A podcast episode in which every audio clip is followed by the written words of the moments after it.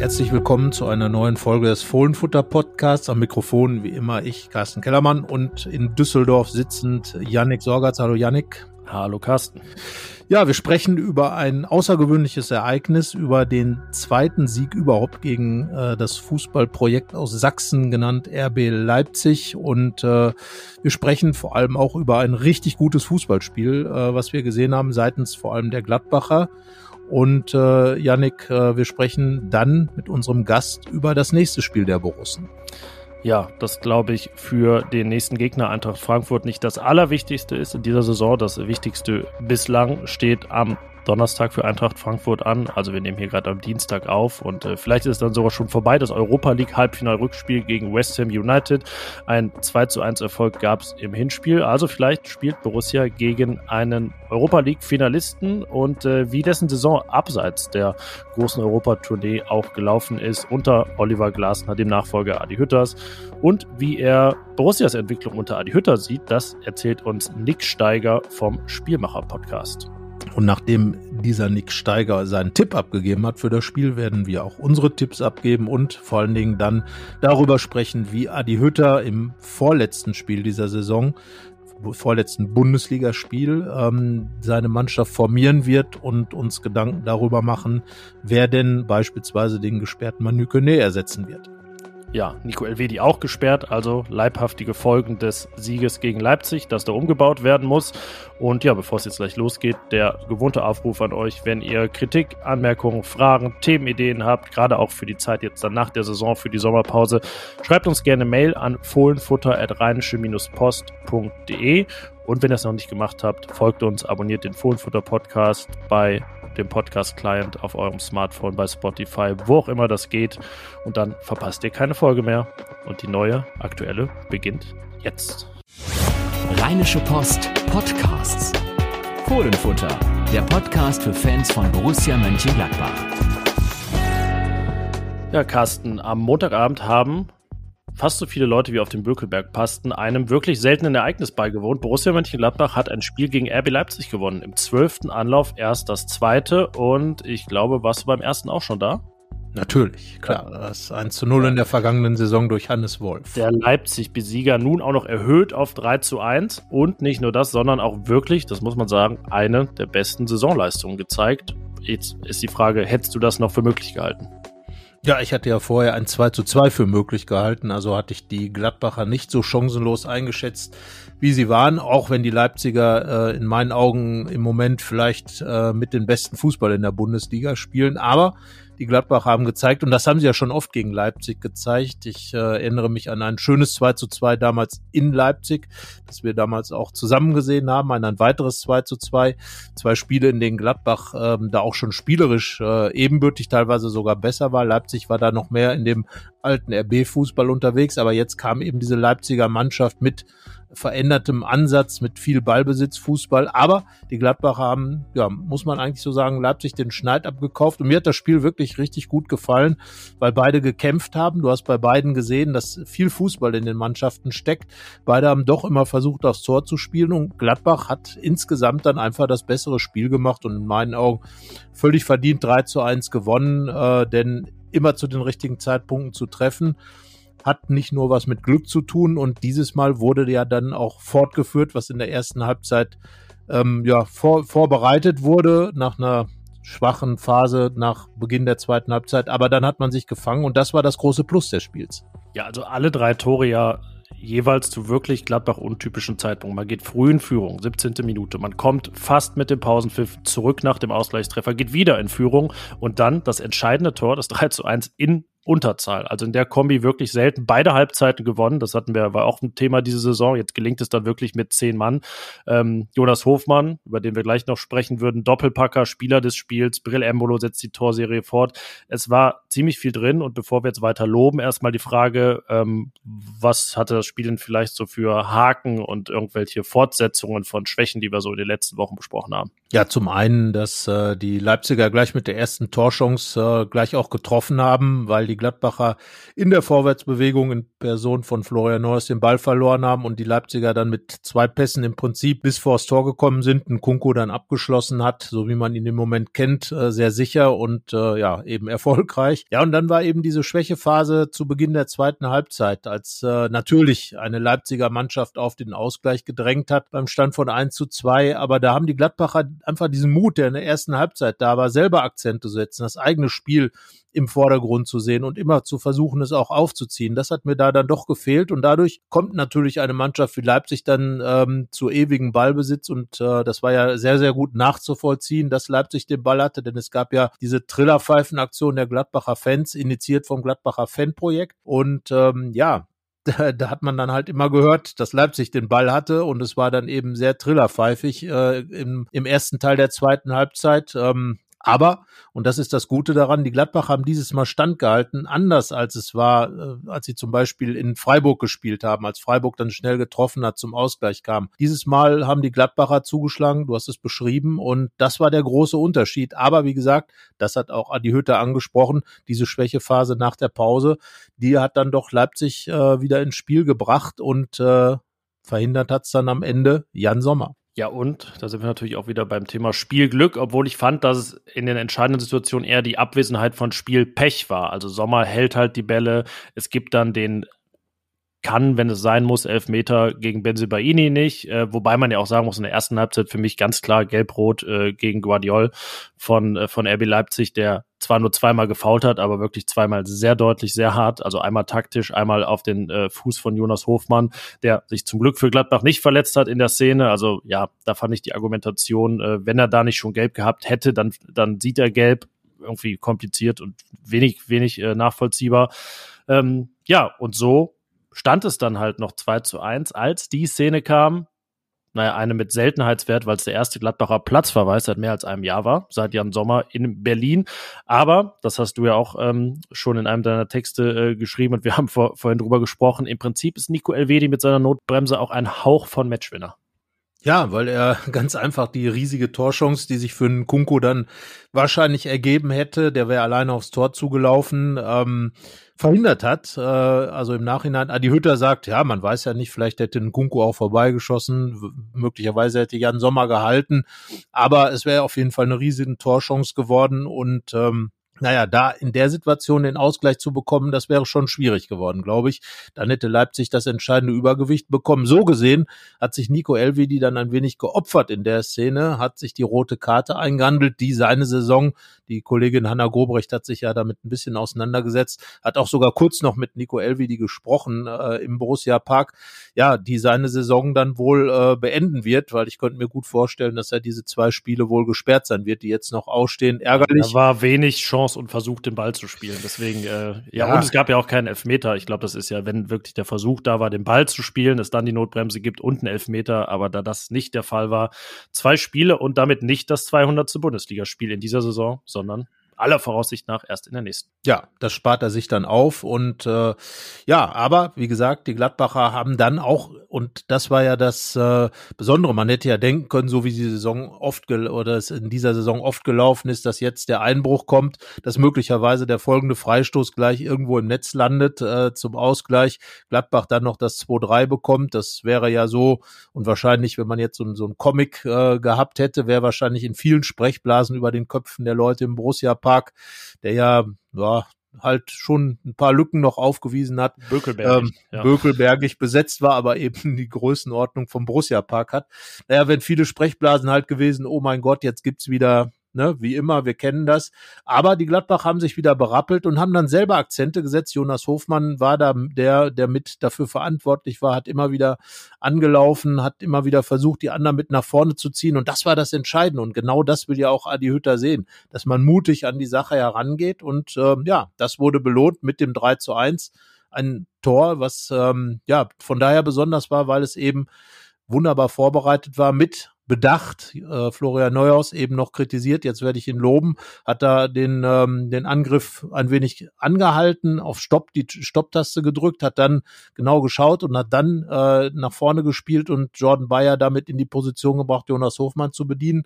Ja, das war die richtige Mischung aus Kontern, aus Gladbach Ballbesitzfußball und dann eben aus der Konsequenz, die ein Jonas Hofmann im Moment hat. Ja, diese 13 Minuten zwischen Platzverweis und 3-1, die haben mich wirklich beeindruckt, ähm, weil Leipzig auch nur einen Torschuss hatte. Es war dieser Freistoß von den Kunku. Man hat ansonsten dann mit Marvin Friedrich, der für Lars Stindl kam, hinten geschafft, wirklich so stabil zu stehen wie vorher in der zweiten Hälfte mit elf Mann nicht. Und dann der eigentlich einzige und gelungenste Angriff dieser Phase. 29 Sekunden hat er gedauert, obwohl es nur sechs Pässe gab. Das heißt, es zeigt, wie Florian Neuers das Ganze im besten Sinne verschleppt hat. Äh, Balleroberung ja auch in der eigenen Hälfte noch. Und äh, dieser Angriff bestand aus sechs von 25 erfolgreichen Pässen, die Gladbach überhaupt noch zum Mann gebracht hat nach dem Platzverweis. Also das ist äh, effizienter geht's in dem Fall kaum. Ballbesitz nach dem 3 zu 1 14 Prozent. Aber auch das hat man irgendwie gut über die Runden gebracht. Wenn nötig war Jan Sommer da. Und ähm, also wir haben ja nun wirklich schon viele Führungen im Borussia Park gesehen und gedacht, naja, wenn jetzt einer reinfällt, dann wird's aber hier eng und so weiter. Aber das war echt mal eine wirklich souveräne Schlussphase. Also man ist fast, fast schon sprachlos. Ja, vor allen Dingen, man darf ja nicht vergessen, gegen wen Gladbach da gespielt hat. Klar, gegen ein absolut ungeliebtes Fußballprojekt, gerade bei den ganz traditionellen äh, Fans aber vor allem gegen eine sehr, sehr starke Mannschaft. Äh, wenn man sieht, welche Einzelspieler da waren, was diese Einzelspieler können. Dominic, Domenico Tedesco, der, der Leipziger Trainer, war extrem sauer. Das hat man gemerkt, weil seine Mannschaft nicht ihr Potenzial da entwickelt hat. Ja, kaum mal in die Situation gekommen ist, klare Abschlüsse zu haben. Das ist ja eigentlich immer das Ziel des, des Leipziger Fußballs, da möglichst die, das Tor des Gegners äh, unter Dauerbeschuss zu nehmen. Ähm, die eine oder andere Chance war da. Jan Sommer hat großartig gehalten, aber insgesamt für einen solchen Gegner ist es dann doch relativ gut abgelaufen für Gladbach. Und äh, wichtig war vor allem, dass auch immer wieder, da komme ich nochmal auf Jonas Hofmann, der ja kurz vor Schluss, als es äh, richtig brannte hinten, äh, auch nochmal Anlaufaktionen gegen Peter Gulaschi, den Torwart der Leipziger hatte und damit auch das Zeichen gesetzt hat. Kommt Jungs, lasst euch da nicht eindrängen, wir müssen hier ein bisschen nach vorne machen. Und äh, ja, vielleicht waren das auch so die Zeichen, die den Leipzigern ganz klar gezeigt gesagt haben, ja, äh, das wird heute schwierig, die Gladbacher nochmal zu kippen. Und genau dieser, dieser Mut, dieses, dieses, ja, dieses Präsenzsein auch, äh, auch in einer schwierigen Situation, fand ich, war das, ähm, ja, das Entscheidende in diesem Spiel ganz einfach. Ja, und wirklich in Unterzahl. Und ich ähm, habe mir mal alle Unterzahlsituationen seit der Relegation angesehen. Es, ähm, es werden alle staunen vielleicht und denken, was, was hat er denn, also was hat er sonst noch gemacht bisher seit Spielende? Aber es waren gar nicht so viele. 21. Platzverweis seitdem und diese Kombi, sowohl in Unterzahl ein Tor zu schießen, also diese Phase zu gewinnen, als auch das Spiel zu gewinnen, gab es seit der Relegation nur ein einziges Mal. Ich glaube, ich habe es dir vorhin schon gesagt. Ne? Darmstadt. Darmstadt, genau. Das 3 zu 2 gegen Darmstadt als wer wohl einen Platzverweis gesehen hatte, Granit Xhaka, auf dessen Konto sechs dieser 21 Platzverweise gehen. Da lag man zurück sogar, hat am Ende 3 zu 2 gewonnen nach äh, 51-minütiger Unterzahl. Aber ja, diese Kombi gegen Leipzig, gegen so einen Gegner auch wirklich, wirklich stark. Ähm, ja, und jetzt sind es 41 Punkte. Die Marke ist gebrochen, hat jemand nie mehr zweite Liga gesungen. Aber es stand, äh, ja, schon fest, also es stand ja schon fest. Das, ja. das, muss man ja sagen, dass dieser Ausgleich von Lars Stindl äh, so unbejubelt er auch geblieben ist, im Grunde genommen für Gladbach alles klar gemacht hat. Denn durch die anderen Ergebnisse war ja nach dem 3-3 in Freiburg klar, dass man nicht mehr absteigen kann. Also von daher hat Lars Stindl ein ganz wichtiges Tor in dieser Saison geschossen ähm, und äh, beziehungsweise mit dem Kopf erzielt. Geschossen hat er ja nicht wirklich. Ähm, aber äh, ja, klar, das waren jetzt zwei Gegner, die Freiburger, die, die ja auch äh, ihr Ding machen im Moment, aber richtig. Und äh, die Leipziger, die beide noch äh, rangeln um diesen einen ähm, Champions League Platz. Leverkusen hat sich jetzt ja so ein bisschen abgesetzt äh, von den von den Leipzigern. Also wird es da wohl zwischen Le Leipzig und Freiburg gehen, genau wie im Pokalfinale. Interessante Konstellation. Aber ähm, ja, Gladbach ist jetzt irgendwie mit dran und kann noch diese Einstelligkeit bekommen. Und das muss eigentlich das große Ziel sein, wie ich finde. Zumal man jetzt auch ähm, Eintracht Frankfurt überholt hat. Und das dürfte gerade für Adi Hütter, glaube ich, ein, ja, ein schöner Aspekt der ganzen Geschichte sein. Und äh, ja, zuletzt 14 Punkte geholt aus den letzten sieben Spielen. Das ist ja eine gewisse Kon Kontinuität, eine gewisse Konstanz, ähm, aber eben diese Derby-Niederlage, die reißt alles irgendwie raus ins Negative. Einzige Niederlage in den sieben Spielen, wobei die Bayern Tabellenführer dieser sieben Spiele sind, äh, punktgleich mit dem ersten FC Köln, also einem wirklich Top-Team dieser Phase auch. Und man hat ein anderes, RB Leipzig eben überholt, Freiburg Vierter, also da sieht man, die letzten Gegner hatten es auch recht in sich. Und ähm, ja, das, äh, so komisch das klingt, vielleicht sind vier Punkte aus diesen letzten drei Spielen gegen diese Mannschaften, gegen den vierten, fünften, sechsten der Tabelle sogar ziemlich gut. Ähm, also wir haben ja viel gemeckert, aber jetzt, wenn man mal einen Strich drunter zieht unter diese Partien, unter die letzten Wochen, dann kann sich das schon sehen lassen. Es ist halt wieder ein bisschen ungünstig verteilt, würde ich mal sagen. Ich glaube, ein Derby-Sieg, das Unentschieden in Freiburg und dann am Montagabend eine Niederlage, da wäre das Brimborium wahrscheinlich so 68 Prozent geringer gewesen und äh, ja, es hätte auch keinen kein Fanaufstand gegeben und so weiter, nicht das Plakat in äh, Freiburg, auch nicht die Fortsetzung dessen im Borussia Park, dann äh, ja, von daher, wie so oft, irgendwie zum falschen Zeitpunkt das Richtige gemacht in dieser Saison. Aber ja, das haben wir auch schon gesagt, es ist, wie es ist. Und jetzt gibt's halt diese zwei Spiele noch und die Aussicht auf die Einstelligkeit und ja auch mit zwei Siegen die Aussicht, dass es nicht die schwächste Saison seit 2011 wird.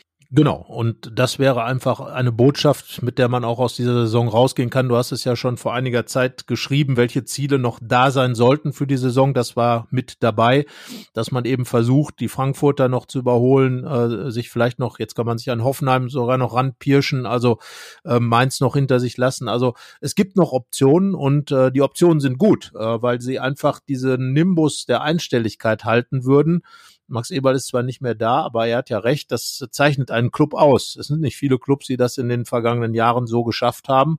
Und wenn Gladbach das nochmal hinbekommen sollte unter Adi Hütter, würde die Saison zum Ende hin ja nochmal ein ganz anderes Bild geben. Auch darüber haben wir ja im, im Vor, äh, Vorlauf dieses, dieses Podcasts gesprochen, dass man letzten Endes äh, gab es sehr, sehr viele Phasen in dieser Saison. Und äh, diese, diese, ja, diese Schwächephase, diese extreme Schwächephase, ähm, nach dem nach dem Auftakt in München und und den vielen Niederlagen äh, plus sagen wir mal dieses Hin und Her. Jonas Hofmann hat das ja in unserem Interview gesagt, die fehlende Konstanz.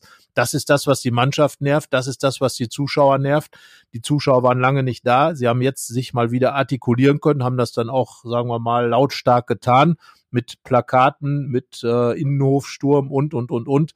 Ähm, ja, und jetzt ähm, haben die Gladbacher, die Fußballer, die Spieler haben was angeboten gegen Leipzig. Und ich denke, und das war zumindest auch das, was Jordan Bayer gesagt hat, ähm, dass man da auf jeden Fall ähm, mit den Fans wieder sich angenähert hat. Also so gesehen war es auch ein bisschen Fanarbeit, dieses Spiel. Ja, und jetzt geht's einfach darum, ein Flock einzurammen, das im Prinzip eine, jetzt sage ich fast, ja, ich sage es einfach mal, eine beschissene Saison wie diese trotzdem vielleicht in der Einstelligkeit endet. Das war ja immer das, worüber gesprochen wurde. In vergangenen Jahren spielte man trotzdem um Europa. Jetzt käme man dann eher am Ende. Und das hat schon eine Bedeutung, finde ich, weil es ungefähr wie in der Fernsehgeldtabelle. Da zwei Spiele können da schon noch äh, mehrere Millionen ausmachen und äh, zwei Spiele können jetzt auch diese Deutung des Ganzen und auch die Art und Weise, wie man einfach reingeht in diese große Analyse, in die Sommerpause und dann in die Vorbereitung wirklich, ähm, ja, ich finde doch erheblich ändern, weil wenn ich mir jetzt vorstelle, die nächsten beiden Spiele gehen verloren und man wird 13. Das ist schon ein großer Unterschied im Vergleich zu Platz 9, auch wenn es dann am Ende nur diese beiden Spiele sind.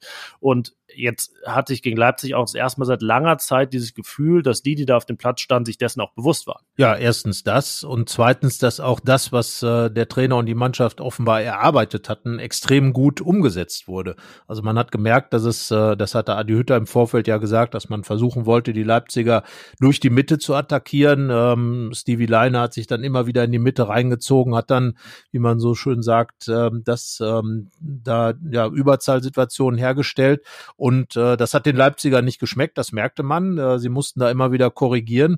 Ähm, ja, also insgesamt wirkte Gladbach eben auch taktisch sehr stabil und das war eine Botschaft dieses Spiels und die andere eben, dass ähm, ja, dass die Mannschaft eben tatsächlich offenbar weiß, worum es geht und Leipzig zu besiegen, das ist kein, äh, keine normale Sache für Gladbach. Du hast ja eben schon die Statistik genannt, aber eben auch, dass hier eigentlich die beste Mannschaft der Rückrunde angetreten ist in Gladbach und äh, ja, völlig verdient besiegt wurde. Das muss man wirklich unterstreichen. Und wenn man dann diese gesamte Phase nimmt, die letzten sieben Spiele, dann hat sich ja schon etwas getan. Wir hatten immer so ein bisschen das Gefühl, dass es, dass äh, vieles aus Versehen passiert ist, mal bös gesagt, äh, äh, dass die Siege oftmals ähm, auch ja nicht so schön herausgespielt waren. Jetzt war es ein Spiel, wo man über 90 Minuten sagen kann, das war richtig gut.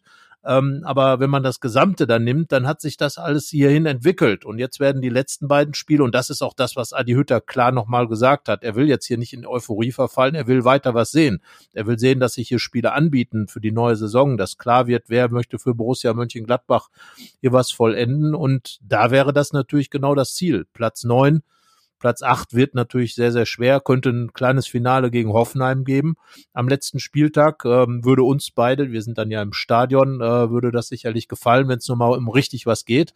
Nicht nur Aber, neuen Trikots, sondern auch Sport. Genau, die neuen Trikots. Die werden dann auch präsentiert. Das steht wahrscheinlich, das steht eigentlich schon fest. Das ist das ja Usus. Und äh, man darf gespannt sein. Du hast ja schon mal so ein bisschen geguckt, was es sein könnte. Richtung 80er Jahre könnte es gehen, ja, ich, oder? Ja, ja, das, das war, es gibt Hinweise, es gibt aber auch schon ähm, Verlautbarungen, dass es nicht in die Richtung geht. Ich glaube, wir müssen uns noch etwas gedulden. Also äh, es ist äh, etwas vage noch derzeit. Ähm, deswegen. Es kann sein, aber will mich weiterhin nicht zu weit aus dem Fenster lehnen.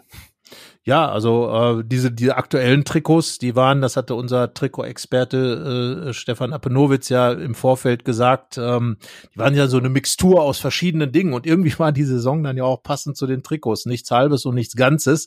Er hat das zuletzt auch ja. mal so getwittert. Ja. Es fehlte noch ein bisschen Silber-Applikation, oder? Das hätte noch, äh, dann wäre es noch ein bisschen 97, 98 gewesen. Ja, so ein bisschen silbrig wirkt es ja manchmal. ja, ja genau. Bisschen silberblickig, aber letzten Endes, äh, ja, genau genauso passt dann irgendwie die Saison zu den Trikots. Da kann man dann nur hoffen, äh, dass ähm, da will ich jetzt mal so eine kleine These, die ich in, in einem irgendwann in der Zukunft nochmal in einem Text aufstellen werde, mal so ein bisschen anreißen. Ähm, Wenn es dann 80er Jahre Trikot wäre, dann würde es von daher auch passen, weil ich finde, die 80er Jahre sollten so das Vorbild für die für die neue Gladbacher ähm, Epoche sein, die jetzt eingeläutet werden soll. Äh, einfach dieses, äh, was auch Jonas Hofmann im Interview gesagt hat, zu schauen, dass man immer also an, im Anrainerbereich der Europaplätze bleibt. 55 Punkte aufwärts hat er es genannt. Berti Vogt hat auch gesagt, oberes Tabellendrittel, Platz 7 aufwärts. Also das sollte, und das war auch in den 80er Jahren das Prinzip, das sollte so ein bisschen ähm, die Zielrichtung sein. Und ich glaube, dass auch genau das der Weg ist, den Adi Hütter mit der Mannschaft gehen will. Und wenn man sie jetzt gesehen hat in diesen Spielen äh, ähm, und vor allem natürlich jetzt im Spiel gegen Leipzig, das Potenzial ist auf jeden Fall da. Und seinen Anteil, einen großen daran hatte der Mann, über den wir jetzt sprechen. Der Spieler des Spiels.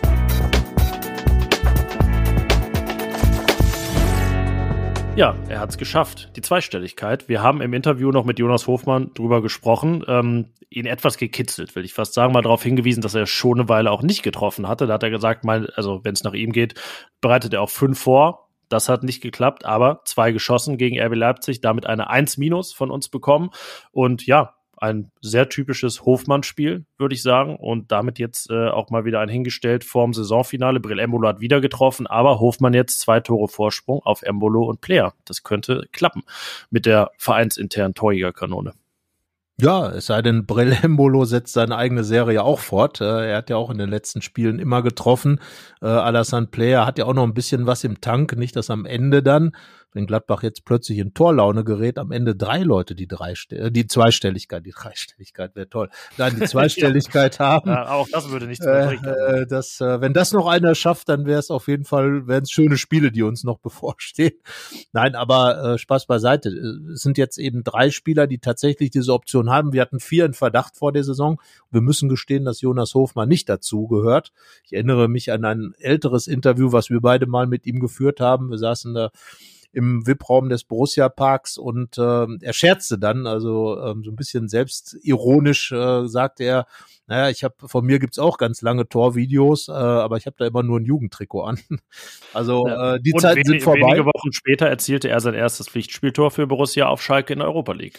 So und äh, jetzt sind einige dazugekommen äh, und äh, in der äh, dieser Saison eben die zehn voll gemacht und äh, ja die Art und Weise. Du hast gesagt äh, typische, typisches Hoffmann, Ding, muss man sagen. Also ja, ganz genau, weil er kennt einfach diese oder er kann diese Laufwege. Wir erinnern uns an das Tor, was er in Mailand geschossen hat, war bisschen identisch. Der Pass von Florian Norris war ein bisschen spektakulärer noch als jetzt der von Brell Embolo. Aber ein der bisschen von wie gegen Bayern bei diesem 3-2, oder? Vor ja, einem guten Jahr. Ja, das, ja, da genau. lief Hofmann ja auch so auf Manuel Neuer zu. Ja, und er hat gesagt, wir, wir, Brell Embolo weiß eben diesen Lauf, den ich mache und wenn der Passweg dann frei ist, ähm, ja, stark gemacht, muss man sagen. Erst Balleroberung von äh, Nico Elvidi und dann, ähm, ja, muss man sagen, ganz, ganz starker Pass von Embolo auf Hofmann. Die beiden spielen sich ja ohnehin gerade ein bisschen die Bälle zu. Äh, Embolo vorher zwei Tore gemacht nach Hofmanns Vorlage. Also da, da wächst so ein bisschen was zusammen und äh, ja, es liegt vor allem natürlich auch an Jonas Hofmann. Seit er zurück ist,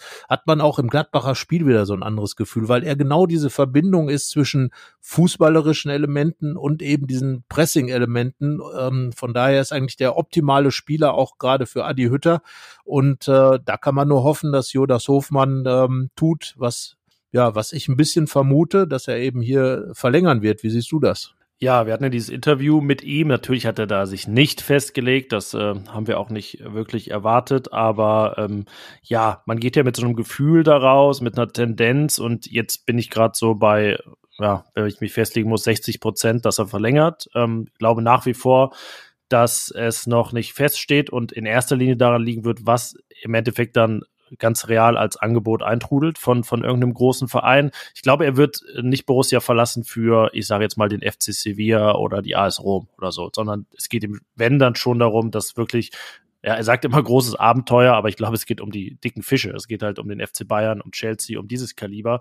Wenn das vielleicht noch kommt mit einem entsprechenden Angebot, wo Gladbach auch nochmal überlegen muss, dann ähm, ja, könnte er sich noch für dieses sogenannte Abenteuer entscheiden. Aber ansonsten äh, weiß er auch ganz genau, welche Wertschätzung er hier bekommt und ähm, lässt auch wirklich durchklingen, dass er Bock hat auf diese Führungsspielerrolle. Und das hat er eben gegen Leipzig untermauert. Aber definitiv, genau. Ähm, ich habe auch einen Text dazu gemacht und das ist eben auch meine Einschätzung, dass, dass äh, man ihm wirklich abnimmt, auch wie er sich im Interview verkauft hat, wie er gesprochen hat, wie er wirklich mit Worten Verantwortung übernommen hat und offenbar auch jemand ist, der gefragt wird, wenn es um taktische, wenn es um Spielideen äh, geht, um taktische Dinge geht. Ähm, das klang da schon durch, dass, dass er dann jemand ist, äh, der, äh, wo der Trainer auch dann eben ähm, ankommt und fragt und mit ihm bespricht, was man machen kann, mit ihm und anderen anderen natürlich. Ähm, aber Hofmann ist ja in diese Rolle wirklich reingewachsen. Dass er ein taktisch gut ausgebildeter Spieler ist, haben wir, glaube ich, von Anfang an immer festgestellt. Ihm fehlte so diese ganze Konsequenz. Er war eigentlich das, was Gladbach in dieser Saison ist, sehr, sehr wechselhaft, war dann immer wieder zu falschen Zeitpunkten verletzt, langwierige Verletzungen teilweise oder lange ähm, äh, ähm, Rückkehrphasen gehabt und äh, jetzt ist jetzt ist er viel stabiler geworden als Typ, ähm, als Spieler aber auch und äh, ja, wie er die beiden Tore gemacht hat, das war schon ziemlich cool. Ähm, also auch ein Vollender, wie Roland Wirkus, der Manager, sagen würde. Naja, und äh, das Gesamtbild von Jonas Hofmann ist einfach, ja, er ist auch völlig zu Recht Nationalspieler geworden. Fohlenfutter empfiehlt.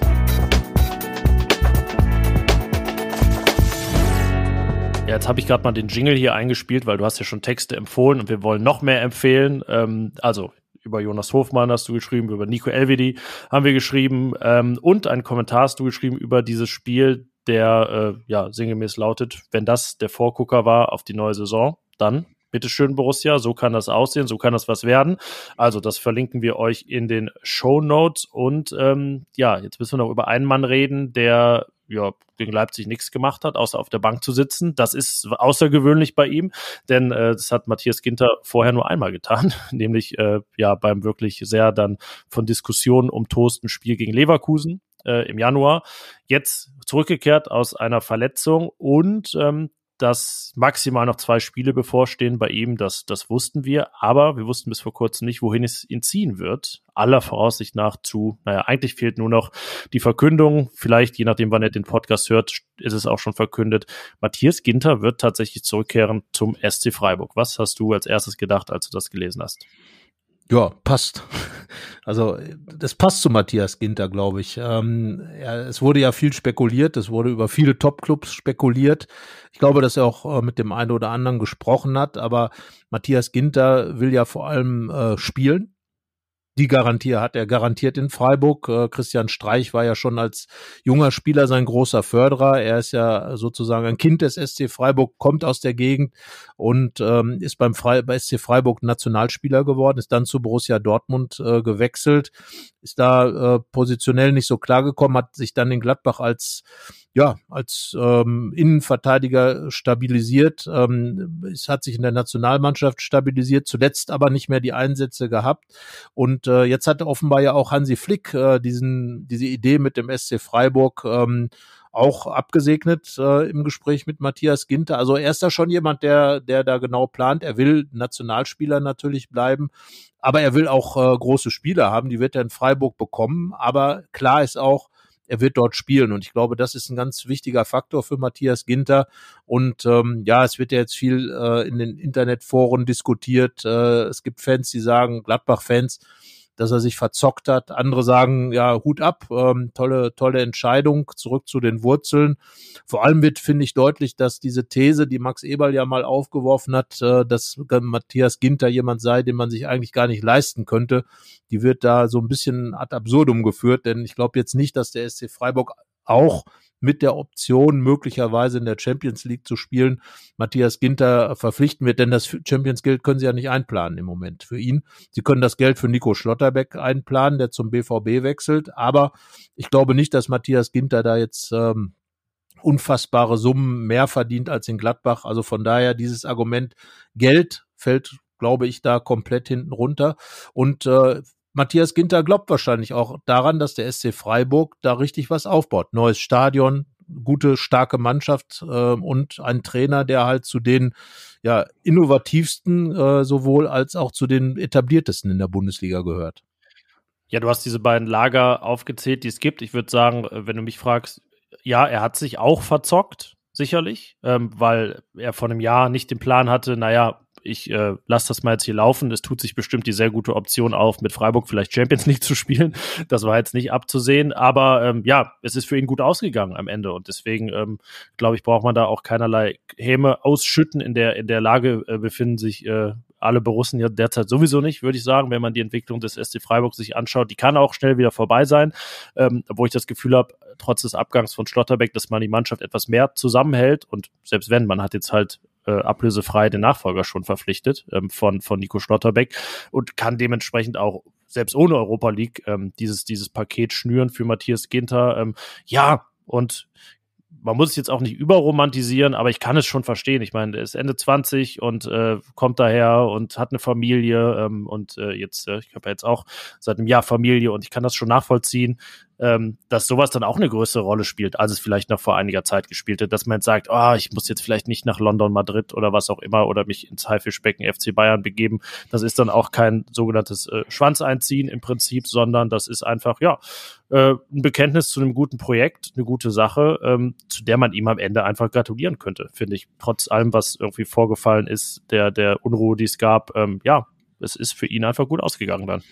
Ja, die Unruhe war ja offenbar vor allem zwischen ihm und äh, Max Eberl. Und das hat dann am Ende dazu geführt, dass sich Ginter ja schon Ende des vergangenen Jahres relativ klar positioniert hat und gesagt hat, ich bleibe äh, nicht in Gladbach, sondern ich werde den Verein verlassen. Man ist nicht zusammengekommen. Es gab böses Blut. Das war ein bisschen schade, weil äh, Matthias Ginter äh, hat hier wirklich äh, gute Arbeit geleistet. Er war seit 2017 Borusse. Das ist eine verdammt lange Zeit im modernen Fußball. Und äh, man darf ja nicht vergessen, Vincenzo Grifo zum Beispiel ist ja auch zurückgekehrt zum SC Freiburg oder auch Jonathan Schmid und beide sind wieder erstarkt. Und warum sollte das nicht auch bei Matthias Ginter so sein? Ähm, in Gladbach sind Rückholaktionen ja eher so semi. Hm, hm, hm. Aber ähm, ja, warum nicht? Und wie gesagt, äh, der Faktor Christian Streich dürfte für Matthias Ginter, die beiden haben regelmäßig Kontakt gehalten, ähm, haben wirklich eine ganz, ganz hohe Meinung voneinander. Also das dürfte ein Riesenfaktor gewesen sein. Und ich glaube, dass Matthias Ginter sich einerseits für die heimelige Variante entschieden hat, aber auch dahin geht aus wirklich sportlichen Gründen und daran glaubt, dass dieses Projekt Erfolg haben wird, auch länger als nur in dieser Saison ich habe das jetzt ja gerade vor Ort erlebt in Freiburg auch und das ist schon allein durch den Stadionneubau ein, ein anderer Verein geworden mit anderen Ambitionen, mit anderen Möglichkeiten auch. Das unterstreicht das Ganze jetzt da. Deswegen, ja, darf man sehr gespannt sein, was das wird. Ähm, ja, also Strich runter unter das Spiel gegen Leipzig, unter die Ginter-Sache und wir blicken nach vorne. Der Fohlenfutter Gästeblock.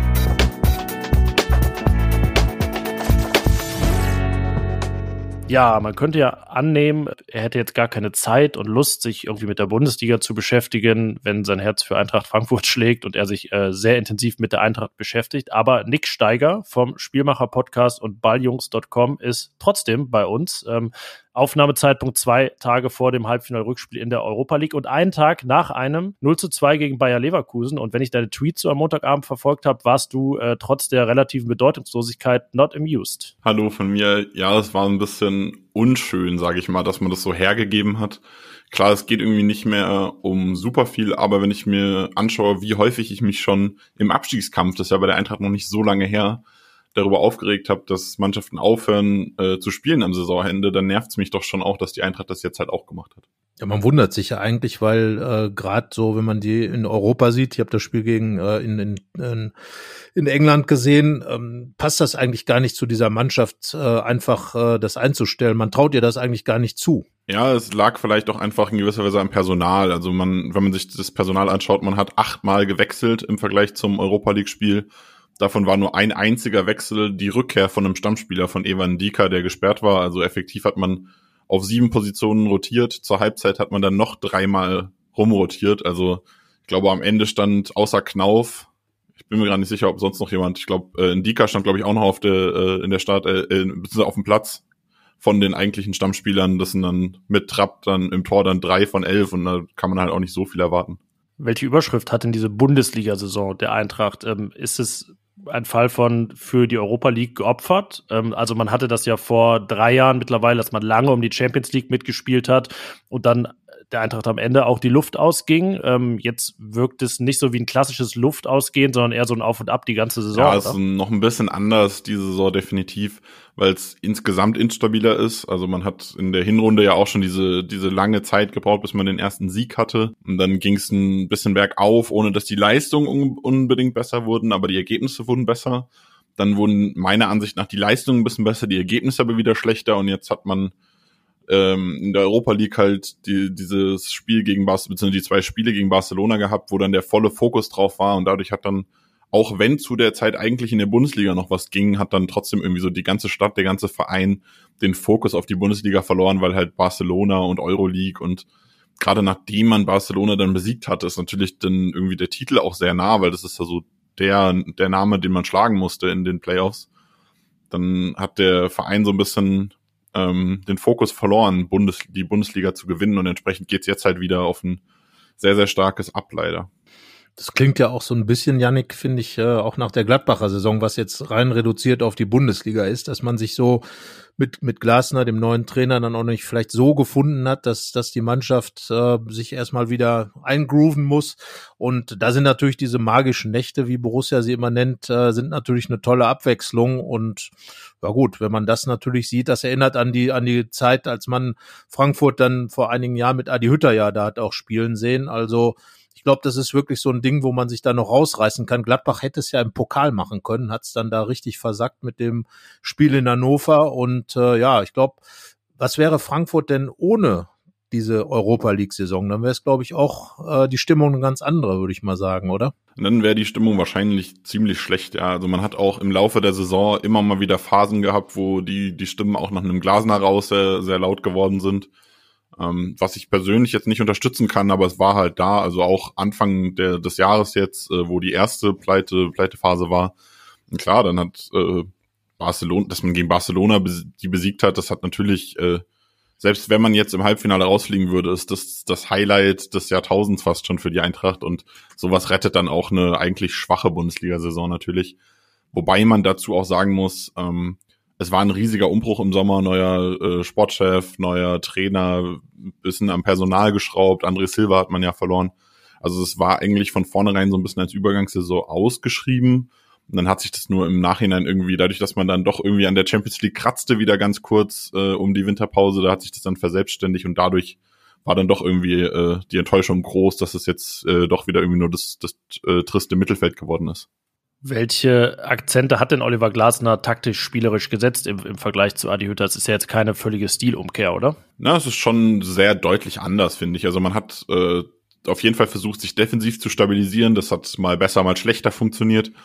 Ähm, man spielt strukturierter in der Offensive, ein bisschen direkter. Ähm, Hütter will ja viele, spielt viel auch mit seinem Flügelspiel, gerade ähm, über Kostic hat man viel gespielt, davon hat man versucht, so ein bisschen loszukommen ähm, nicht so langsam den Spielaufbau hinzuziehen. Da hat die Eintracht immer große Probleme mit gehabt. Äh, das hat jetzt bei Gladbach am Wochenende sogar ganz, ganz gut funktioniert, äh, mit einem Flo Neuhaus, der dann ein bisschen mehr Zeit hatte. Bei Frankfurt gibt's so Spieler leider nicht und entsprechend äh, hat man dann häufiger Probleme gehabt in solchen Situationen. Das hat äh, Glaser so ein bisschen verändert, indem man direkt da nach vorne spielt, vertikaler und so dieses, dieses klassische Steigklatsch, wie man es immer nennt, äh, aber das dann halt in, in mit guten Laufwegen ausgearbeitet und so es hat, wie gesagt, nicht mal besser, mal schlechter funktioniert, wie auch die Defensive, aber das ist so das Generelle, was man unter Glasner anders gemacht hat. Wie so generell äh, die Rück, der Rückblick auf die Zeit mit Adi Hütter, die war ja eigentlich äh, von, von außen betrachtet, war die eigentlich sehr erfolgreich. Äh, Frankfurt hat auch, finde ich, guten Fußball gespielt, hat im Vergleich zu Kovac, du hast gerade gesagt, noch ein bisschen fußballerisch nachgelegt, fand ich. Wie gesagt, von außen betrachtet, aber ein Kumpel von mir, Alex Jakubowski, der wohnt auch in Frankfurt und ist auch oft in Spielen dabei, war jetzt, glaube ich, auch in West Ham dabei. Erzählt immer so ein bisschen, aber ähm, ja, der Groll war, glaube ich, schon ziemlich groß, als Adi Hütter dann weggegangen ist. Hat sich so ein bisschen gelegt, oder? Ja, das ist lustig, weil ihr da mit mir so ein bisschen den Falschen da habt. Ich war von Anfang an nicht so der große Hütter-Fan. ähm, man hat offensiver ausgerichtet gespielt. In dem Sinne war es ansehnlicherer Fußball, weil halt mehr Tore gefallen sind. Ähm, ich bin jetzt aber so die Kategorie Taktik-Nerd. Ich will gern was auseinandernehmen. Ich möchte mir anschauen, was da genau passiert ist. Und das bringt Twitter jetzt nicht so krass mit. Da hat mir dann bei, bei Kovac so ein bisschen die Abläufe, konnte man analysieren. Das Pressing war noch mal, ja, strukturierter. Ich habe bei Hütter so ein bisschen das äh, Gefühl gehabt, dass sein Pressing viel auf dem von Kovac aufgebaut hat. Und er dann einfach das weitergenommen hat und das dann über die, über die Jahre, über diese drei Jahre, die er da war, so ein bisschen verloren hat auch wieder. Vielleicht auch dem Personal geschuldet. Ähm, aber man hat einfach insgesamt offensiver und dann entsprechend mit mehr Toren ansehnlicher gespielt. Ich würde jetzt nicht unbedingt behaupten, dass es besserer Fußball war als das, was man unter Kovac spielen lassen hat. Ähm, Gladbach und Frankfurt vereinte ja auch, dass um beide Trainerwechsel im vergangenen Frühjahr dann es viel Lärm gab, äh, viel Unmut auch. Ähm, ja, teilweise auch aus ähnlichen Gründen, weil es da dann um Bekenntnisse ging, die äh, gemacht wurden gegenüber dem Weg der Zukunft mit dem Verein. Dann äh, doch der Wechsel ironischerweise dann eben der, der in Frankfurt gescholten wurde, ging dann eben nach Gladbach. Ähm, wie hast du das vor einem, vor einem Jahr wahrgenommen, diese, diese riesige Aufregung darum? Jetzt äh, sollen sich ja Axel Hellmann und Adi Hütter versöhnt haben, hat man gelesen heute am Dienstag. Äh, Adi Hütter soll sogar Donnerstag vorbeikommen beim Spiel. Ähm, ja, haben sich die Wogen da geglättet? Ja, das war ein bisschen schwierig. Äh, ich glaube, dass es in der öffentlichen Wahrnehmung nochmal ein bisschen anders war. Ähm, Hütter hatte ja dann im Vornherein gesagt, ich bleibe, dieses viel zitierte. Ähm, es war natürlich dann gerade mit der Vorgeschichte Kovac, der sagte, äh, Stand jetzt, das war da so die, die Phrase dazu und ist dann doch zu den Bayern gegangen, war das natürlich unschön, weil Frankfurt-Fans natürlich, er war ja, also in, in der generellen Fanbase, wenn man jetzt nicht mich fragt, war er sehr beliebt. Ähm, und da haben sich sehr, sehr viele geärgert, dass er halt erst sagt, ich bleibe und dann doch geht. Ähm, Im Nachhinein ist jetzt so ein bisschen rausgekommen, ja, er wurde auch so ein bisschen darauf gedrängt, ein Bekenntnis abzugeben, dass es ruhig bleibt, dass man eben nicht diese, dieses Hickhack hat, was sich dann im Endeffekt dann gleich doppelt ergeben hat. Ähm, dadurch wurde es dann zu Beginn auch sehr, sehr negativ wahrgenommen. Ich hatte eigentlich das Gefühl, dass mit dem, was so rausgekommen ist, dass man so ein bisschen gedrängt hat und das hat man ja auch in der Führung bei der Eintracht so ein bisschen zugegeben, glaube ich, dass es sich so ein bisschen entspannt hatte. Und dann kamen vor dem Hinspiel die Kommentare von Hütter, der dann noch ein Interview gegeben hat und nochmal nachgetreten hat. Und ich glaube, das war das, wo dann die Fans erst so richtig sauer geworden sind nochmal. Also sonst wäre das, glaube ich, heute auch schon fast entspannt, die, das Verhältnis zu Hütter und den Eintracht-Fans. Also ich hatte damals diese Sendung gesehen, als er gesagt hat, ich bleibe. Ich glaube, das ist der Grund, warum er jetzt in Gladbach äh, wirklich viel drum rumschwurbelt, äh, so irgendwie sich ganz festzulegen, weil man ja, wie man, wie man dann ja immer so schön sagt, im Fußball gar nicht sehen kann oder absehen kann, was dann kommt. Kann ja immer irgendwas kommen, äh, wo ein Verein dann sagt, äh, komm doch zu uns und das ist dann der Verein des Herzens, der schon immer der des Herzens war oder was weiß ich. Deswegen äh, eiert er hier jetzt so im Gegensatz dazu ein bisschen rum und äh, ja, keine Ahnung. Ich glaube, ihn hat das sehr getroffen, wenn man so die anderen Interviews gelesen hat, äh, was in Frankfurt dann über ihn hereingebrochen ist, nachdem er dann gegangen ist, äh, dass wirklich die ganze Zeit, die ganzen drei Jahre äh, ihm so ein bisschen um die Ohren geflogen sind und ich glaube, das hat ihn dann, also von unserem Gefühl her, wir hatten auch ein größeres Interview mit ihm. Das hat ihn, glaube ich, schon sehr äh, getroffen und hat ihm auch äh, wirklich leid getan, dass, dass die Arbeit mit der Mannschaft, die ja, glaube ich, mit der gut klargekommen ist, glaube ich, wo er ja auch einige Spieler wie Kostic zum Beispiel richtig nach vorne gebracht hat. Ja, dass ihm äh, es einfach leid getan hat, dass diese Zeit so überschattet worden ist von der ganzen Geschichte, dass er sich wahrscheinlich auch geärgert hat, dass er diese Worte gesagt hat. In dieser Sendung, wobei er ja auch ganz leise noch nachgeschoben hat. Äh, das hat man aber kaum gehört. Ähm, stand jetzt, das ist ja auch eine beknackte Formulierung im Fußball. Ja, und ich glaube, da ist einfach extrem viel böses Blut auf beiden Seiten entstanden und äh, ist immer so schade, finde ich, wenn man eine gute Zeit hatte, die dann durch solche Geschichten äh, komplett irgendwie in die Tonne getreten wird. Ja, es kam dann noch so ein bisschen mehr dazu. Also bei Adi Hütter ist auch, was ich so ein bisschen ein Problem auch schon länger mit ihm habe, also das ist auch nichts, was jetzt irgendwie nur mit dem Wechsel zu tun hatte, ist, dass er, also das habe ich auch bei Gladbach das Gefühl, wenig kritikfähig ist. Also er schiebt es gerne auf andere. Er stellt sich nicht selbst hin und sagt, da habe ich jetzt was falsch gemacht. Und entsprechend war das dann auch im Nachhinein so, dass ähm, Hütter halt, also man hat halt die, die Champions League dann verbaselt und dann hat Hütter gesagt, ja, und hier der war schuld und das war schuld und hier ist jemand und äh, ja, müsst ihr doch selbst machen und die Fans hätten uns mehr unterstützen können und was weiß ich nicht. Also ich kann mich gar nicht mehr dran erinnern, was er alles gesagt hat in diesem Kontext. Aber zu keinem Zeitpunkt hat er gesagt, es tut mir leid, dass ich das vorzeitig fix gemacht habe und wir das deshalb verloren haben. Und das ist was, was glaube ich auch viele Fans getroffen hat, ist, dass er, klar, natürlich hat es ihm wehgetan, wie die Fans ihn dann danach treffen, aber er hätte halt auch so ein bisschen Reue zeigen können und das hat man halt gar nicht gesehen. Ja, er hat dann auf seine Antritts-PK gesagt, dass er natürlich viel nachgedacht hat, auch viel gesprochen hat über das Ganze und das auch verarbeiten musste. Ähm, ich weiß nicht, ob jetzt seine Art und Weise, wie er sich in Gladbach gibt in, in den zehn Monaten, eine Konsequenz daraus ist. Wir hatten oft, das haben wir auch hier im Podcast thematisiert, das Gefühl, er ist ähm, ja wirkt manchmal etwas unbeteiligt. Wir haben immer gesagt, er kommentiert die Dinge auch so Niederlagen häufig wie so ein Nationaltrainer, der jetzt natürlich nicht voll auf die auf die Kacke haut und äh, irgendwie ja dann eben weiß, okay, die Spieler fliegen jetzt gleich wieder weg und äh, dann sehen wir uns in drei Monaten wieder. Böse Zungen sagen, manchmal hätte Gladbach dann am Wochenende auch so gespielt, als habe man sich die ganze Woche nicht gesehen. Ähm, ja, deswegen hat das sicherlich auch viel mit ihm gemacht. Jetzt äh, ist, darf man deswegen auch gespannt sein, was diese Saison mit ihm macht. Ähm, wie hast du denn, äh, du verfolgst ja die Bundesliga in der, in der Breite auch intensiv, Gladbachs Entwicklung unter Hütter wahrgenommen? Ja, ich äh, beschäftige mich selbst nicht so viel mit Gladbach per se, aber ich habe äh, mich auch viel mit Gladbach unterhal äh, unterhalten in der Zeit. Und da habe ich schon auch mitbekommen viel und mir dann auch selbst angeschaut, dass halt es einfach nicht so richtig gepasst hat zum Beginn. Also man hat immer gemerkt, okay, Hütter will jetzt seinen Fußball spielen lassen und die Mannschaft hat sich anfangs auch sehr bemüht, das umzusetzen, was von ihr äh, verlangt wurde. Aber sie hat es auch einfach nicht hinbekommen. Also die, die Spieler passten nicht dazu und es hat einfach nicht funktioniert. Und dann hat man so eine Phase gesehen, finde ich, in der man gemerkt hat, okay, die haben keinen Bock mehr. Also die wollen nicht mehr das machen, was der sagt, weil es halt nicht funktioniert und die wollen jetzt ihr eigenes Ding machen und entsprechend hat dann irgendwie noch weniger funktioniert. Und dann hat sich das irgendwann ja, so hin und wieder mal so ein bisschen eingegroovt. Da hatte man dann so Erfolgserlebnisse, die Bayern-Spiele zum Beispiel, ne? Also wisst ihr ja selbst, dass das strahlte dann so hoch.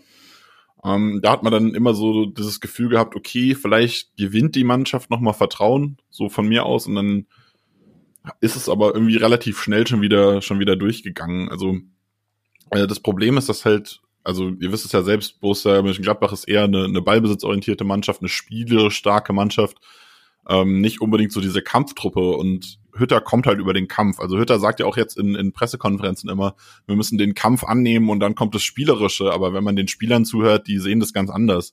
Also in Spielerinterviews, ich glaube, Christoph Kramer war es, glaube ich, der gesagt hat, ja, wir müssen wieder anfangen zu spielen und dann kommen wir auch in den Kampf rein. Also das ist ja vom, vom generellen, von der generellen Ausrichtung so dieses Extrem im Gegenzug ich glaube, daran scheitert es vielleicht auch bei der Borussia momentan so ein bisschen, dass die, dass da Trainer und Mannschaft auf einen Nenner kommen, wie man es jetzt angehen möchte.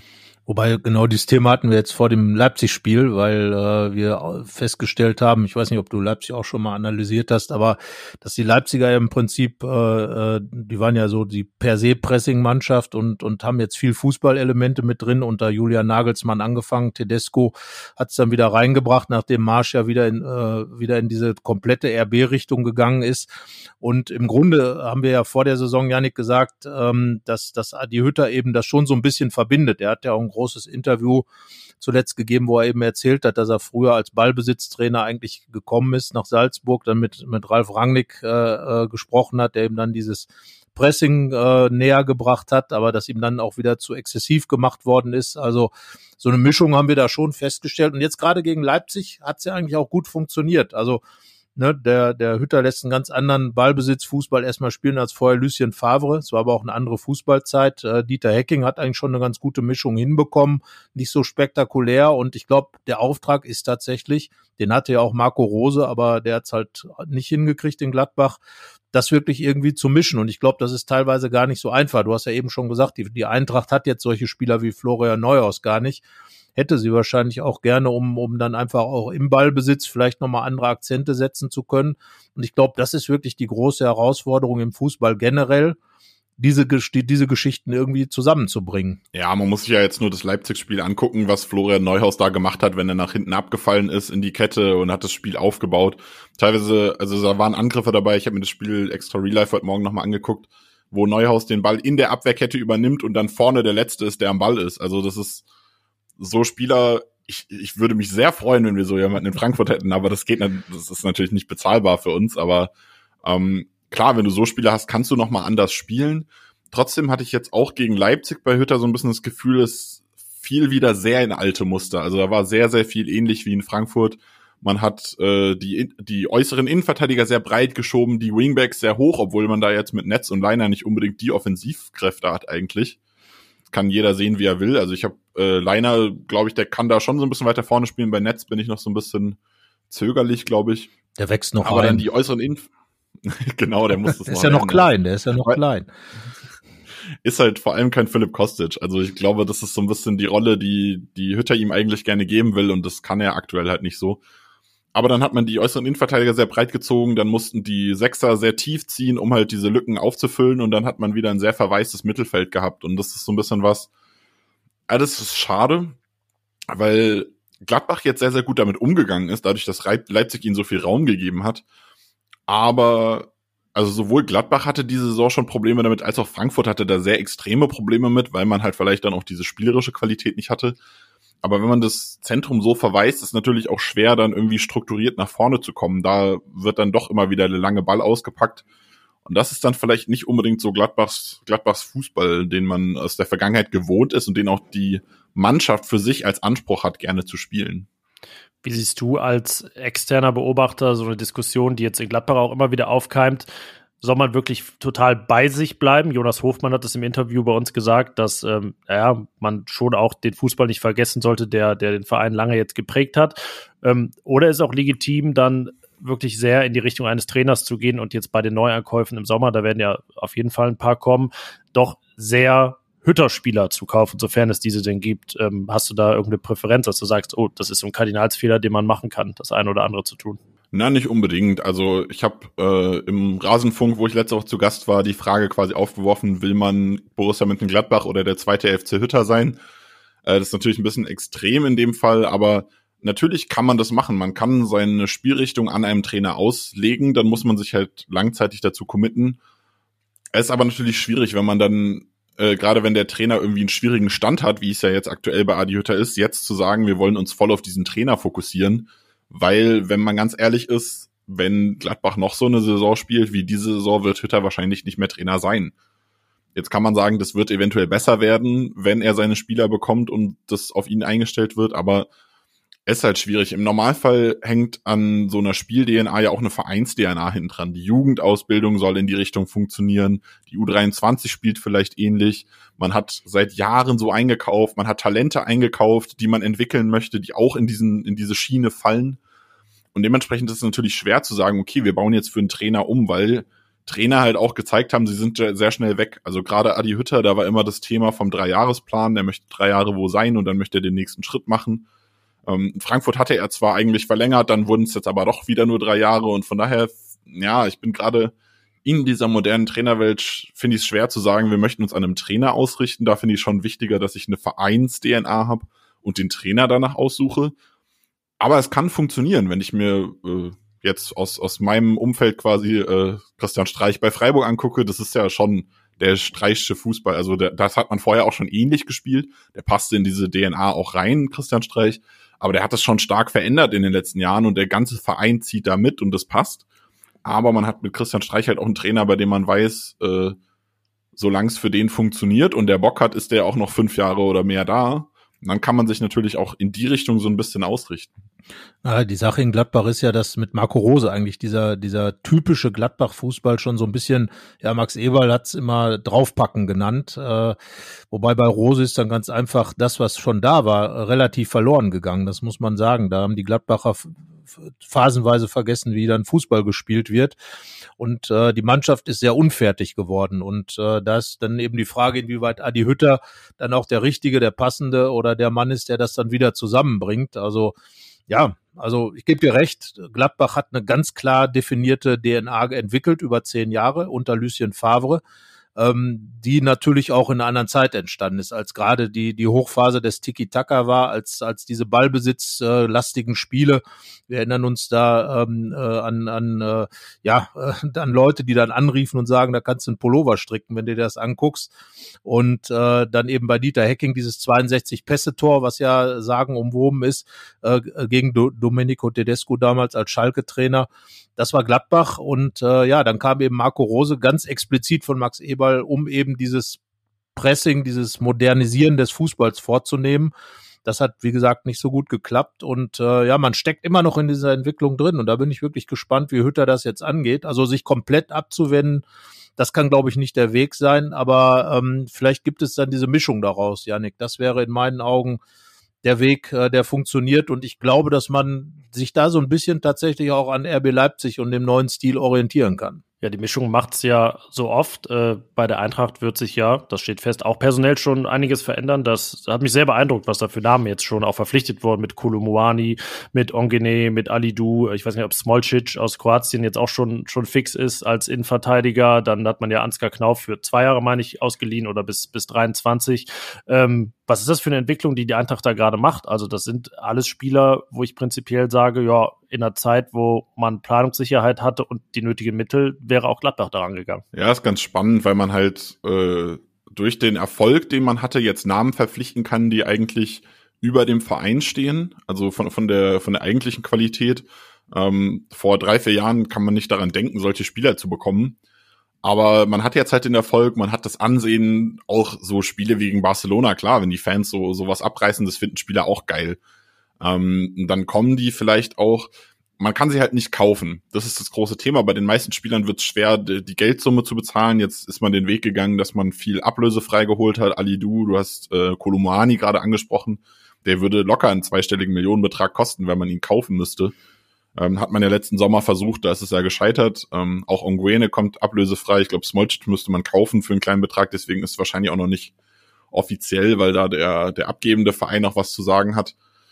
Ähm, entsprechend ist es schwer, äh, das so als Richtung auszugeben. Natürlich sind jetzt auch durch Corona, viele haben die dicken Angebote nicht bekommen. Ihr kennt es selbst, äh, Matze Ginter, Dennis Zakaria, die, die Verträge laufen halt aus. Und dann kann man jetzt so ein bisschen zuschlagen. Die Frage ist halt, wie nachhaltig man diesen Weg gehen kann. Wie nachhaltig kann ich immer nur ablösefreie Leute holen? Und die Frage ist auch, kann ich, schaffe ich es, meine Spieler wieder zu verkaufen? Weil die Eintracht braucht diese Transfererlöse halt auch. Und wenn du sagst, okay, ich bekomme sie ablösefrei, ich lasse sie ablösefrei ziehen, das ist schön und gut, aber die Eintracht muss einen Transfer plus machen. Das heißt, wir müssen am Ende halt verkauft haben, egal wie viel wir am Anfang äh, dafür ausgegeben haben. Und das ist natürlich schwierig, wenn man Philipp Kostic ablösefrei verliert 2023, Kamada, Tuta, Ndika, alle ablösefrei 2023. Da hängt so ein bisschen das in der Luft, was jetzt bei euch letzten Sommer halt auch war. Ja, und das auch wieder kommen wird. Da sind ja auch genug Gladbacher Spieler, die 2023 ablösefrei sind. Also ich glaube, das ist einfach das, das Schicksal, dass diese Clubs in der Größenordnung im Moment haben, sowohl die Eintracht als auch Borussia weil man einfach äh, da mit den ganz Großen nicht mithalten kann und weil man trotzdem Spieler haben will, die eben die Qualität fortsetzen, die man hat. Frankfurt hat da ja auch seinen Weg gefunden und hat ja mit, mit ablösefreien und mit geliehenen Spielern dann auch eine Mannschaft mit, äh, mit einer guten Signatur aufgebaut. Und da geht es, glaube ich, viel auch um den Trainer, der das dann irgendwie fortführt. Wie gesagt, Hütter hat Kos, äh, Kovac fortgeführt. Glasner ist jetzt auch ein Typ, der irgendwo diese ganze Linie dann auch fortführt, wenn auch auf seine Art. Das ist ja auch wichtig, dass das ist ja auch eine Weiterentwicklung. Das, das muss man ja auch haben. Und ich glaube, dass natürlich Spieler wie Kostic äh, schon immer noch die Eintracht auch definieren, weil sie einfach auch für das stehen, wie Frankfurt spielt. Und das ist ja auch genau das, was, äh, was wir eben schon gesagt haben. Das hat Gladbach ja so nicht. Gladbach hat ja ganz andere Typen. Es geht da gar nicht mal um Fußball, sondern auch um das, ja, um dieses äh, Auftreten auf dem Platz. Also Kostic ist ja ein sehr spezieller Typ, ähm, viele andere auch. Und solche hat man in Gladbach im Kader ja nicht. Und ich glaube, wenn man dann in dieser Linie drin bleibt, dann kann man das Spiel auch ein bisschen variieren, je nachdem, was man auch auf dem Transfermarkt bekommt. Das wird für Gladbach jetzt ja auch Veränderungen geben, wenn man zum Beispiel einen klaren Sechser hat, dann kann man das Spiel noch mal ein bisschen anpassen. Da glaube ich, dass diese Vereine immer so eine gewisse Flexibilität haben müssen, aber Trainer, die eben gerade mit diesem, wir verlieren unsere wichtigsten Spieler umgehen können. Ja, wenn ihr einen klaren Sechser wollt, äh, Ilsanker wird ablösefrei im Sommer.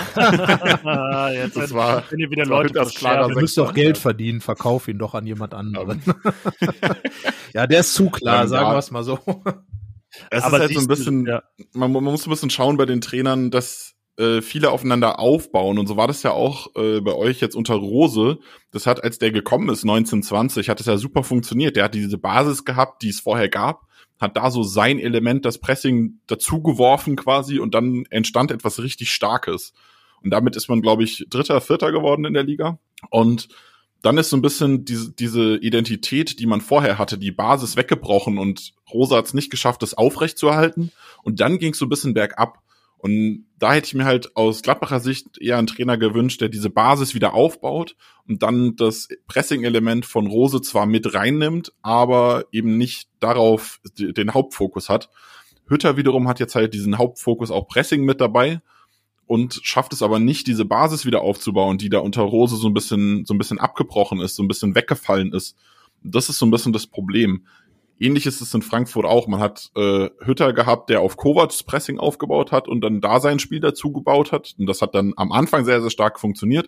Dann ist es so ein bisschen weggebrochen und dann hat man äh, mit dieser Doppel-10 in Anführungszeichen mit Yunus Kamada was Tolles wieder dazugebracht. Und jetzt muss man halt äh, es schaffen, darauf wieder was aufzubauen. Das hat Glasner nicht, nicht probiert. Glasner hat einen großen Umbruch probiert, wie es auch im Verein generell äh, passiert ist. Und entsprechend hat es dann auch lange gedauert. Eben, ich hatte es vorher schon angesprochen, diese lange Phase, bis man den ersten Sieg hatte. Wenn er da aufgebaut hätte auf was, was besteht, wäre es vielleicht auch schneller gegangen. Gladbach hat es versucht, aber da funktioniert es halt momentan auch nicht so richtig. Ja, beide Vereine sind auf jeden Fall in ihrer Entwicklung sehr spannend, weil sie eben nicht Bayern und Dortmund sind, nicht ähm, Mäzen, Konzern oder wie auch immer geführt. Ähm, also ich glaube, deswegen irgendwie ähnelt man sich ja auch. Ähm, zwei Traditionsclubs mit äh, sehr äh, großen Fanszenen auch, mit äh, reisefreudigen Fanszenen. Jetzt in Gladbach die Stimmung gerade nicht so doll. Ähm, deswegen immer ein, äh, ein entspanntes, nicht ein spannendes Duell, wenn beide in der Bundesliga aufeinandertreffen, so wie jetzt am Sonntag. Wobei ich mich da aber frage, was wir da überhaupt sehen werden. Denn äh, eigentlich ja fast egal, wie es ausgeht am Donnerstag, also ne, Aufnahmetag, sage ich nochmal Dienstag gerade hier in der Europa League. Ähm, na, entweder man hat da den riesigen Erfolg geschafft und ist ins Finale eingezogen der Europa League, oder man hat halt einen Hinspielsieg dann verspielt im Rückspiel. Also glaubst du, da wird äh, überhaupt die Energie, sowohl physisch als auch mental da sein, sich da richtig aufzuraffen am Sonntag? Ich glaube, es ist insgesamt ein bisschen schwierig. Ähm, du hast gerade schon gesagt, entweder man ist äh, irgendwie ausgelaugt, weil man gewonnen hat und dann halt auch gefeiert hat und irgendwie die Kraft alle rausgebombt hat, oder man hat verloren, es ist down. Ist so ein bisschen schwer. Ich glaube, dass äh, in dem Fall Frankfurt sehr, sehr glücklich sein kann, dass es auch für Gladbach um nichts mehr wirklich geht und dass es halt auch für Frankfurt um nichts mehr geht und man halt wirklich sagen kann, ja, machen wir halt so. Ähm, ja, ich erwarte jetzt kein, kein äh, Meisterwerk. Also auch das Spiel gegen Leverkusen, die ja echt nicht gut gespielt haben jetzt äh, am Montag. Ähm, auch das war wirklich halt ein Trauerspiel an Fußball und dann hat man es trotzdem 0-2 verloren. Also ja, also ich gehe davon Eintracht aus, dass ist 16. der Heimtabelle, der Heimtabelle, was da passiert. Ja, ist so ein bisschen, bisschen kurios, diese Saison. Die Eintracht ist auch, also gerade in der Rückrunde, äh, auch unfassbar schwach, da sind sie auch relativ weit hinten. Ja, immerhin 14. So, ist so ein bisschen schwierig alles. Also, ähm, ja, ich erwarte kein gutes Spiel am, am äh, Sonntag, von daher, ja, werden wir sehen. Zumindest können wir ja viele Tore erwarten, weil ja beide hinten jetzt un unglaublich sicher stehen oft. Also ich bin mal gespannt. Ähm, ja, Hinspiel war ja zumindest auch torreich, äh, aus Frankfurter Sicht auch erfolgreich. Für Gladbach, glaube ich, einer dieser Punkte, wo man sich dort extrem geärgert hat und äh, das Spiel da zu verlieren. Und äh, ja, sollen wir schon mal in Richtung Tipp gehen, Yannick, weil dann könnten wir unseren äh, Gast mal hier so ein bisschen gucken, was er Er, ich, zeigt ich würde ganz gerne noch mal, ich ja, würde ganz gerne ja. noch mal auf ein Thema eingehen und zwar defensive Stabilität. Ich hatte bei Gladbach das Gefühl, dieses 5-3-2, was man jetzt äh, gegen Freiburg gespielt hat und jetzt auch gegen Leipzig, man ist immer im ersten Moment ist Hofmann so ein bisschen dieses 5-3-2 gefallen und dann hat er sich wieder rausbewegt, um zu pressen. Ich glaube, dass, dass das ganz gut funktioniert und ich fand die Gladbacher Defensive zuletzt sogar es sind immer noch Tore gefallen, aber ich hatte das Gefühl, sie hat sich so ein bisschen stabilisiert, falls das für eure Hörer und euch so ein bisschen motivierend ist. Ja, also das Gefühl hat durch euren Grund auch. Also ich glaube, das sind Dinge, die müssen sich einspielen. Diese Dreierkette ist hier in Gladbach ja seit André Schubert immer so ein bisschen so ein äh, Angstwort geworden, weil da wurde zwar richtig gut nach vorne gespielt, aber wenn du mit Yannick Westergaard an der Mittellinie verteidigst, der Bursche ist zwei Meter lang und 100 und, und richtig schwer, äh, ist halt nicht der Spieler, der dann die langen Läufe nach hinten macht. Und da gab es dann halt viele Gegentore. Jetzt auch wieder in, in der Dreierkette in dieser Saison natürlich, also so ein Problem, Ding, aber ich glaube, so langsam findet man sich da auch und ähm, es hat ja auch seine Vorteile. Wie gesagt, ein Luca Netz, äh, du hast eben angesprochen, wir haben die Geschichte tatsächlich so ein bisschen auch zuletzt mal gemacht, dass er in Richtung Kostic dann schon geht. Er ist vom Typ ja auch so ein, zwar eher ein, ein äh, rechter ein, äh, Verteidiger, aber ein linker Verteidiger natürlich, aber einer, der auch so eine gewisse Aggressivität mitbringt und das macht ja das Spiel von Kostic auch aus. Also, dass Adi Hütter ihn in die Richtung so ein bisschen entwickeln will, finde ich, ist eigentlich ein ganz guter Ansatz. Ähm, ja, es wächst er was zusammen. Der Weg ist noch ein weiter, glaube ich. Ja. Er wird ja aber auch erst in wenigen Tagen 19 Jahre ja. alt, deswegen. Da gönnen wir ihm noch ein bisschen Zeit. Also gut, andere haben mit 19 schon was ganz anderes geschafft, aber ja, es wächst was heran, aber jetzt. So Abitur oder was? ja, denn weiß ich nicht. Auf jeden Fall äh, drückt er sich, versuchte sich jemand da geschickt um den Tipp herumzudrücken mit seiner Diskussion über die Defensive. Ja, ist ein bisschen schwierig. Ich bin äh, mit mir selbst ein bisschen uneins, was ich gerne tippen wollen würde. Natürlich auf die Eintracht, aber ist natürlich auch auch schwer, wenn man so ein bisschen im Nichts hängt. Ich würde einfach mal sagen, 2-2 mit schönen Toren wäre, glaube ich, für alle ganz nett. Kassen, du kannst nicht immer 2-2 ja, ich weiß. auch was anderes tippen. Also ich, hab, ich, ich tippe immer richtig. Ich habe zum Beispiel jetzt auch wieder 2-2 gegen Leipzig getippt und die vier Tore sind ja auch gefallen. Also von daher sage ich 2-1 für Gladbach. Ähm, ich habe tatsächlich, ähm, das sind wir, also, ne, wir waren wirklich, ähm, ja, es gab viel zu kritisieren an dieser Saison. Jetzt hat man mal, hat Gladbach mal also ein Spiel gewonnen und man hat direkt das Gefühl, ja, vielleicht nimmt jetzt doch ein, na, ein gutes Ende nicht, aber ein etwas versöhnlicheres. Ich habe aber unter den Umständen, dass Frankfurt ja dieses angesprochene Europa League Halbfinale spielt, wirklich den Eindruck, dass Gladbach da echt gute Chancen hat, dass Adi Hütter dann sicherlich auch nicht äh, unbeteiligt ist am Sonntag, sondern ihm das auch was bedeuten würde, dann dieses Spiel in Frankfurt zu gewinnen ähm, und ja, das Ganze dann umgemünzt wird in einen 3 zu 1 Sieg für Gladbach. Kantersieg. Ja, das ist schon fast Kanter, ja, kurz vor Kanter. Wir erinnern uns, wie war das Spiel unter Schubert? War das nicht 5 zu 1 sogar damals? In Frankfurt. In einmal, Frankfurt, ja. ja. ja. André Hahn hat da einen großen Tag gehabt. Erinnerst du dich, Nick? Äh, tatsächlich nicht so, aber ja, das ist auch eine Zeit, in der 2015. Ich, äh, ja, in der ich äh, noch nicht ganz so analytisch viel Fußball geguckt habe. Da war ich noch mehr nur der, mehr nur Fan und da habe ich dann in so Einzelspiele nicht unbedingt so die also krassen. Kein, und keine Ergebniserinnerung. Fünf Gegentore. Das bisschen, als wenn du, ich glaube, die Tore fielen spät, vielleicht warst du dann am Bierstand nach dem dritten oder ja, so. Das ja. könnte ich auch sein. Ja, so, so ein 1-5 hat man dann schnell mal verdrängt. Also schneller, als wenn ich das jetzt analytisch mir angeschaut hätte und mir fünf Tore gemerkt hätte. darf man ja auch, darf man ja auch. Ja, Deswegen, ähm, ja, muss man aber trotz allem sagen, erstmal danke, dass du hier zu Gast warst, obwohl diese Woche wirklich Wichtigeres ansteht für die Eintracht aus Frankfurt als dieses Bundesligaspiel am Sonntag. Ähm, es geht ja noch um Fernsehgeld. Das betonen wir ja auch immer. Das sind beide wirklich direkte Konkurrenten in der Fernsehgeldtabelle.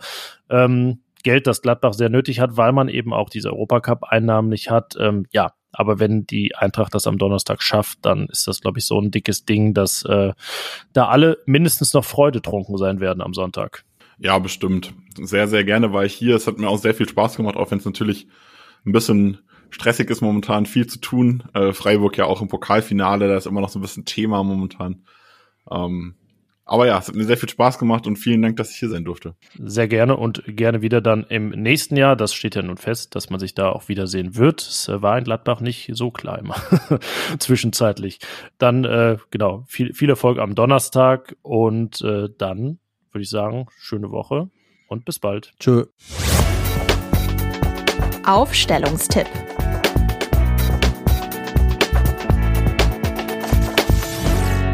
Ja, gezwungenermaßen wird es Umbaumaßnahmen geben gegen Frankfurt, denn Manu Kone hat die zehnte Gelbe gesehen.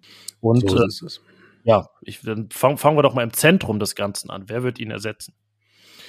Ja, da gibt's natürlich einen Herrn Christoph Kramer und ich gehe davon aus, dass er derjenige welcher sein wird, hat ja mit Florian Neuers auch schon oft zusammengespielt und äh, ja, da sollte man eigentlich davon ausgehen, dass Christoph Kramer dann mal wieder zum Einsatz kommt. Ähm, hat noch nicht so richtig in die Saison reingefunden. Das ist ja eigentlich auch schon vorbei. Also das wird wahrscheinlich auch nicht mehr passieren. Wird auch nicht mehr passieren, aber ähm, ich sehe jetzt keinen Grund, warum er den Job jetzt nicht bekommen sollte.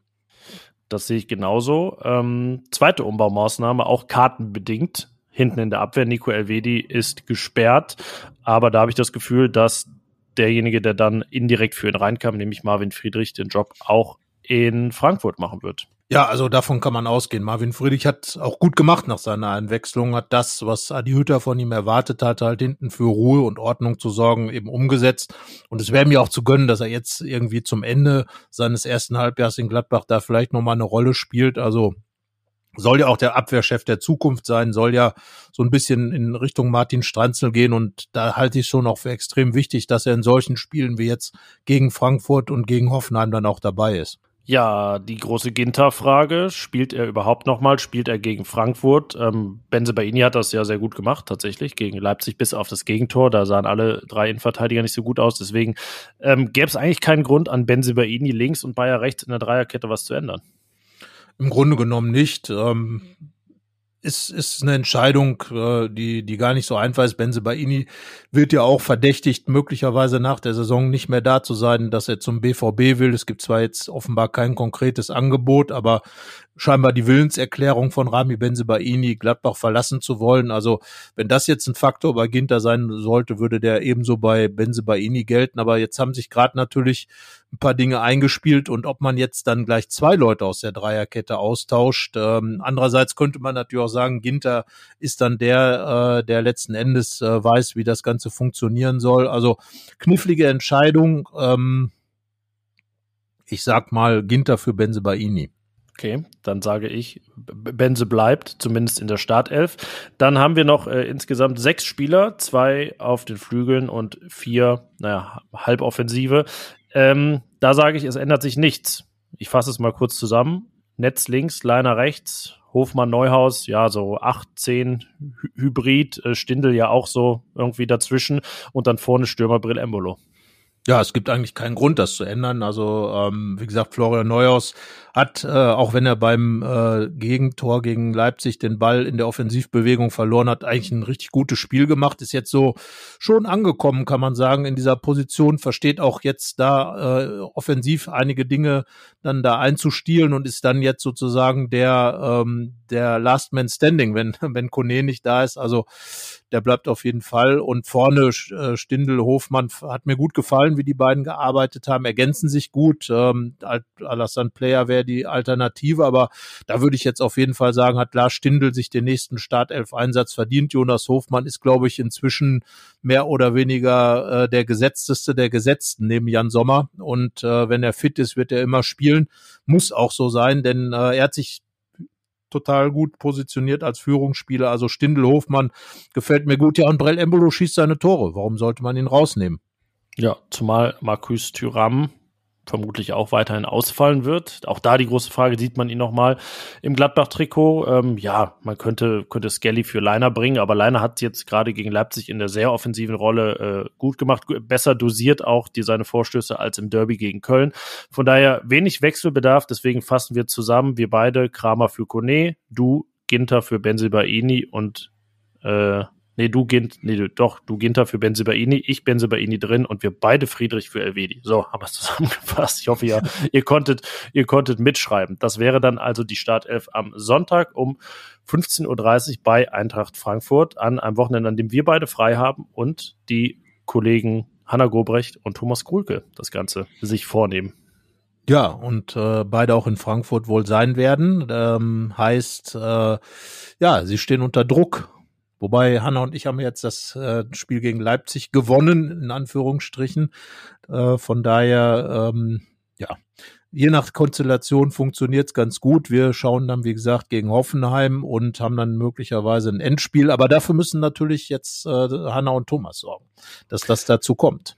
Und es gibt tatsächlich ja noch am nächsten Dienstag, am nee, Mittwoch ist es, ne? Mittwoch. Ja, Mittwoch, Mittwoch. 11. Ja. Mittwoch, sorry, Mittwoch, den 11.05. ein Testspiel gegen die ukrainische Nationalmannschaft für den guten Zweck im Borussia Park. 20 Uhr 45 äh, wird auch live übertragen bei Pro7, aber es gibt natürlich auch Karten, um vor Ort zu sein. Günstiger als sonst. Und äh, für die Ukraine ist es dann das erste Länderspiel seit Beginn des russischen Angriffskrieges. Ähm, also ja, eine besondere Konstellation. Äh, Borussia Dortmund hat ja schon ein Testspiel gegen Dynamo Kiew absolviert. Also ja, sind dementsprechend noch drei Spiele für Borussia. Und ja, es kann auch jetzt wirklich jederzeit dann die News kommen, geleakt werden, was das Trikot angeht. Ähm, ja, wenn es dann wirklich da ist, dann werden wir das Ganze hier auch nochmal äh, modisch diskutieren, nehme ich an.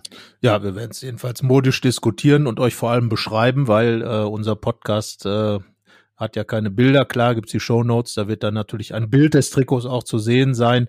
Da werden wir auch unsere Experten äh, sicherlich nochmal zu befragen zum äh, Design, das es dann letzten Endes geben wird. Es wird ja wahrscheinlich nicht nur ein neues Trikot geben, sondern gleich mal wieder drei ähm, Auswärts- und Ausweich, wobei das Ausweich ja letzten Endes keiner braucht, weil das ja meistens das Europapokaltrikot war.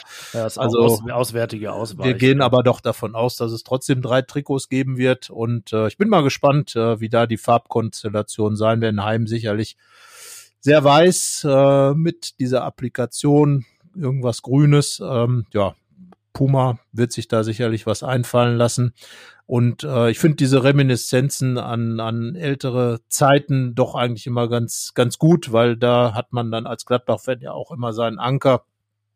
Bin mal gespannt, was dann da kommt. Ja, die letzte große erfolgreiche Saison gab es in dem, äh, in dem Rauchbombentrikot 1920. Also das kann kein, das auch ein gutes Omen sein. Das genau. hatte keinen historischen Bezug, außer. Das, äh, genau. Wobei man ja sagen muss, Pokalsieger-Trikot damals, wie mit diesem Eichenlaub-Design, war jetzt auch so, naja, Semi, oder? 95. Also ja, war jetzt auch nicht gerade ein Highlight. Es gibt Leute, gibt Leute, bei denen war es das erste, dass sie in einer gewissen, in einer Weise erstanden haben. Deswegen, ähm, ja, ja, ist dann also. für viele die Bindung vielleicht eine besondere. Na gut, ähm, dann würde ich sagen, Deckel drauf auf diese Folge, die mal von einem Sieg gehandelt hat gegen RB Leipzig. Ähm, das kommt selten genug vor. Wir haben vorausgeblickt aufs Spiel gegen Frankfurt und dann sind wir gespannt, was es nächste Woche gibt. Also in dem Sinne, schöne Woche. Bis dahin. Ciao. Mehr bei uns im Netz www.rp-online.de